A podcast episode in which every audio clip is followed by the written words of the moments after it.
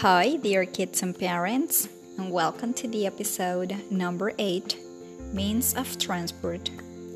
We're going to start with the vocabulary police car, car, fire truck, ambulance, bus, train, bicycle, airplane, rocket, ship, taxi, truck, subway, motorbike submarine, tractor, helicopter, hot air balloon, sailboat, boat.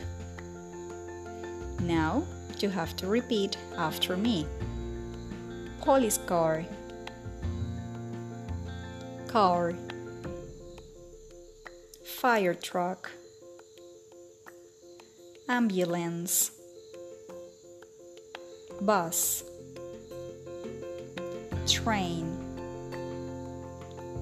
bicycle, airplane,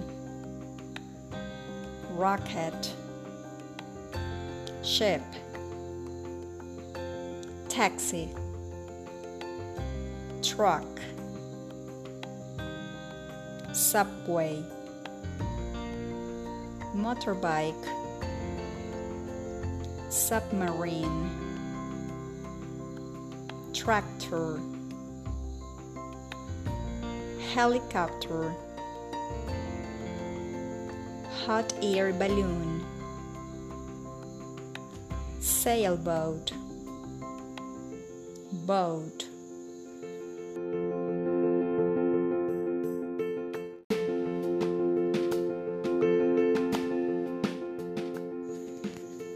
To practice more the vocabulary, we can make the following questions Do you have a bicycle?